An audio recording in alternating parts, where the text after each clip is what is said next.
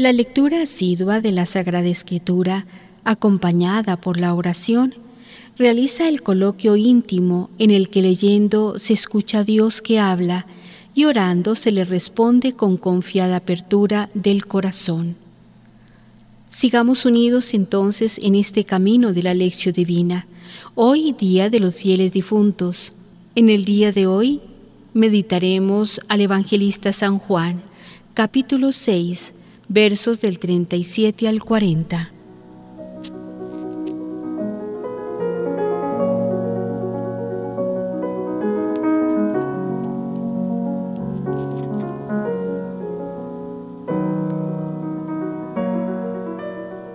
Pidámosle al Espíritu Santo que nos ilumine para que este momento de reflexión sea fructífero en nuestra vida.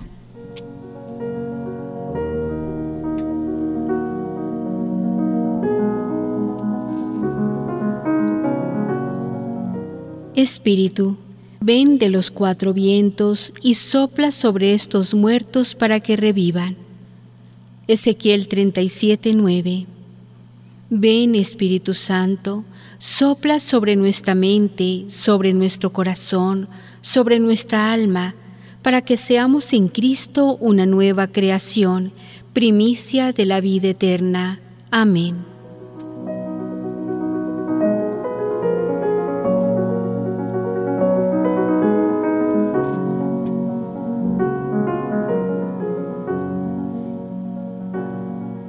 Escuchemos con atención el pasaje bíblico del día de hoy.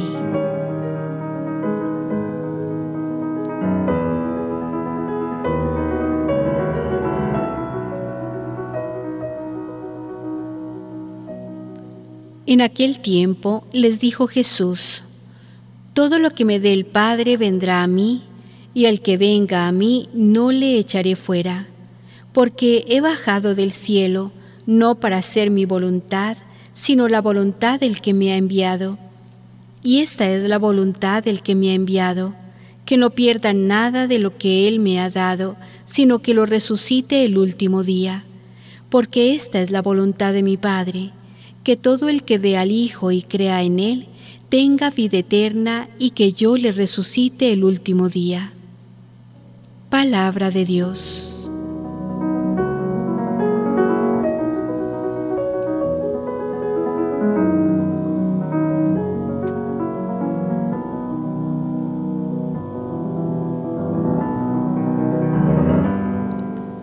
Momento de silencio orante.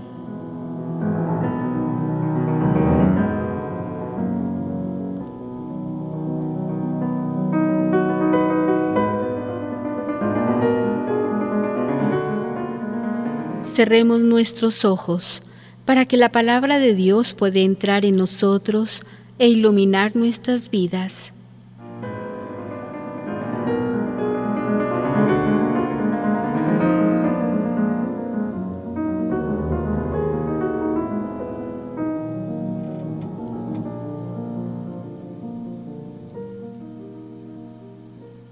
Después de haber escuchado atentamente la palabra de Dios y haber dejado este silencio para que la palabra penetre en nuestro corazón, hagamos una pequeña meditación.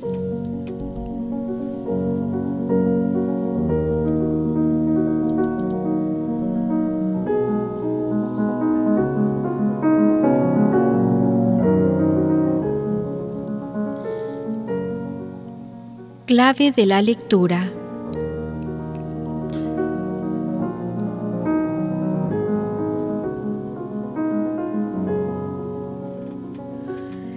En el Evangelio de Juan, el punto de vista fundamental sobre Jesús y su misión es que el Verbo hecho carne ha sido enviado por el Padre al mundo para darnos la vida y salvar lo que estaba perdido. El mundo, por su parte, rechaza al Verbo encarnado. El prólogo del Evangelio nos presenta este pensamiento.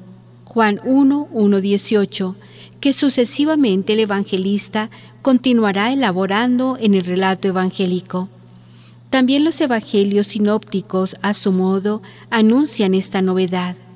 Piénsese en la parábola de la oveja extraviada y el del dragma perdido, Lucas 15, 1, 10, o en la declaración, no he venido a llamar a los justos sino a los pecadores, Marcos 2, 17.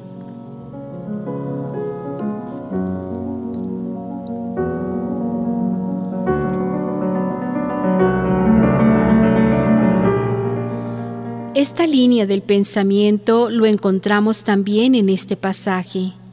He bajado del cielo no para hacer mi voluntad, sino la voluntad del que me ha enviado. Juan 6:38. Y esta es la voluntad de mi Padre, que quien vea al Hijo y crea en Él tenga la vida eterna. Juan 6:40. Palabras claves del Evangelio de Juan son ver y creer. Ver implica y significa automáticamente creer en el Hijo enviado por el Padre. Con esta forma de fe, el creyente posee ya la vida eterna. En el Evangelio de Juan, la salvación del mundo se cumple en la primera venida de Cristo, a través de la encarnación y con la resurrección de aquel que se deja elevar en la cruz. La segunda venida de Cristo en el último día será el complemento a este misterio de salvación.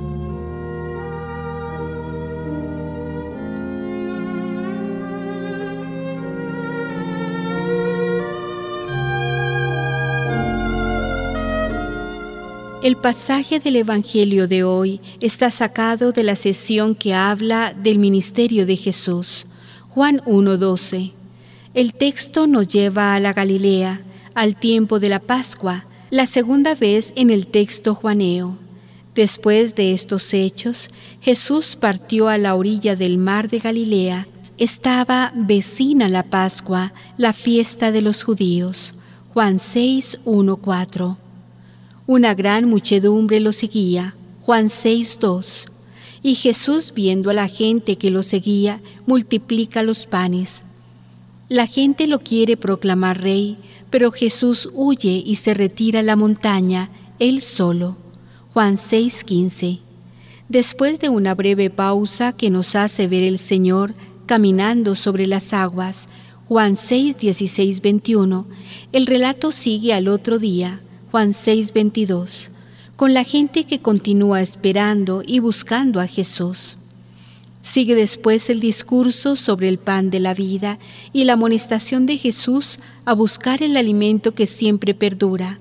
Juan 6:22. Jesús se define a sí mismo como el pan de la vida, haciendo referencia al maná dado al pueblo por Dios mediante Moisés, como una figura del verdadero pan que desciende del cielo y da la vida al mundo. Juan 6, 36.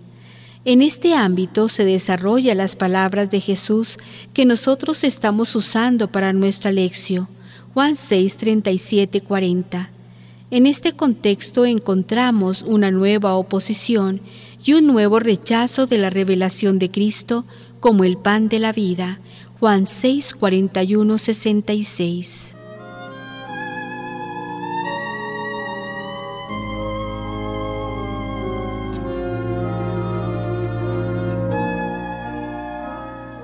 Las palabras de Jesús sobre el que viene a Él hacen eco de la invitación de Dios a participar de los bienes del banquete de la alianza. Isaías 55, 1, 3. Jesús no rechaza a los que van a Él, sino que les da la vida eterna. Su misión es precisamente buscar y salvar lo que estaba perdido. Lucas 19, 27. Esto nos recuerda el relato del encuentro de Jesús con la samaritana junto al pozo de Jacob. Juan 4, 1, 42. Jesús no rechaza a la samaritana, sino que comienza con ella un diálogo pastoral con la mujer que viene al pozo por el agua material y encuentra el hombre, el profeta y el Mesías que le promete el agua de la vida eterna. Juan 4, 13, 15. Tenemos pues en el relato la misma estructura. De una parte, la gente busca el pan material y de la otra, por el contrario, se hace por parte de Jesús todo un discurso espiritual sobre el pan de vida. También el testimonio de Jesús que come el pan de la voluntad de Dios, Juan 4:34, reconfirma lo que el Maestro enseña en este pasaje evangélico, Juan 6:38. En la última cena vuelve a tomar una vez más todo este discurso en el capítulo 17. Es Él el que da la vida eterna, Juan 17:2. Conserva y guarda a todos los que el Padre le ha dado de estos ninguno se ha perdido, sino el Hijo de la perdición. Juan 17, 12, 13.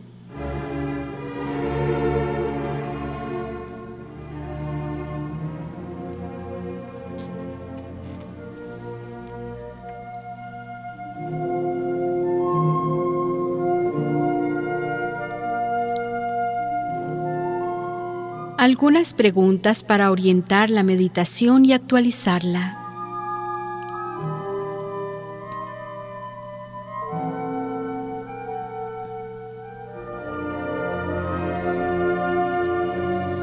El Verbo hecho carne es enviado por el Padre al mundo para darnos vida, pero el mundo rechaza el Verbo encarnado. ¿Acepto en mi vida al Verbo encarnado que da la vida eterna? ¿Cómo?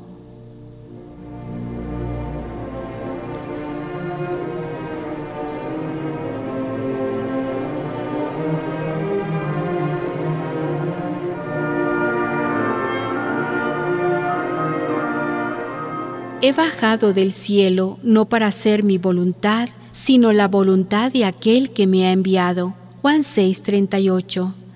En Jesús vemos la obediencia a la voluntad del Padre. Interiorizo esta virtud en mi vida para vivirla cada día.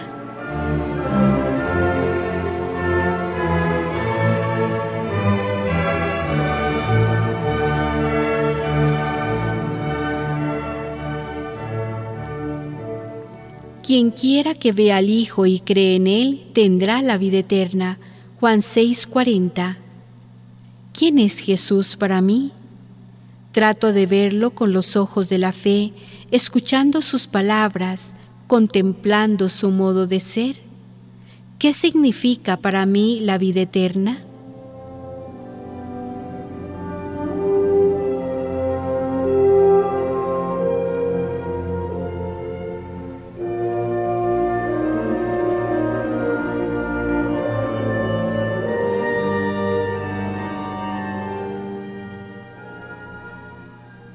Después de la meditación, nos queda orar. Hagámoslo hoy con el Salmo 22.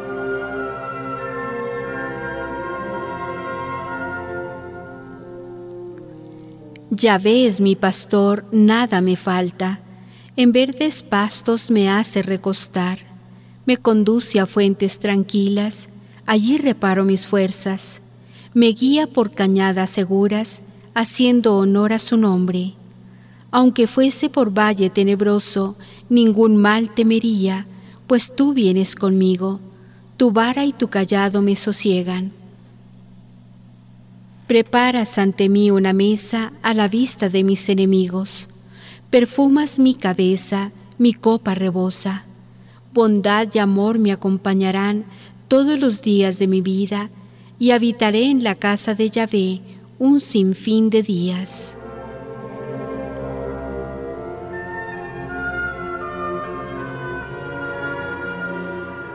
Digámosle entonces ahora a Dios.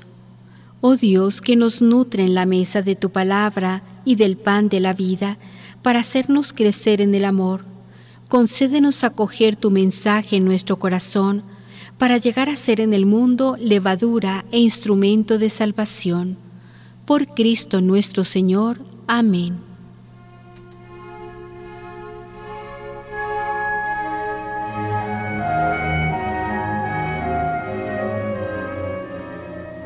Que la lección divina no termine aquí. Ahora contemplemos.